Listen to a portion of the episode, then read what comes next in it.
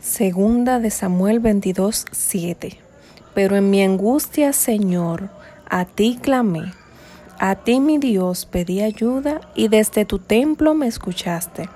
Mis gemidos llegaron a tus oídos. A veces creemos morir en medio de la tormenta, de ese problema, pero cuando clamamos al Señor, Él nos escucha él está dispuesto a ayudarnos sin siempre, sin importar qué tan grande sea ese problema por el que estemos pasando. El Señor solo desea que clamemos a Él y Él nos ayudará. Él siempre está dispuesto a escucharnos y sus oídos están ahí pendientes a nuestras oraciones.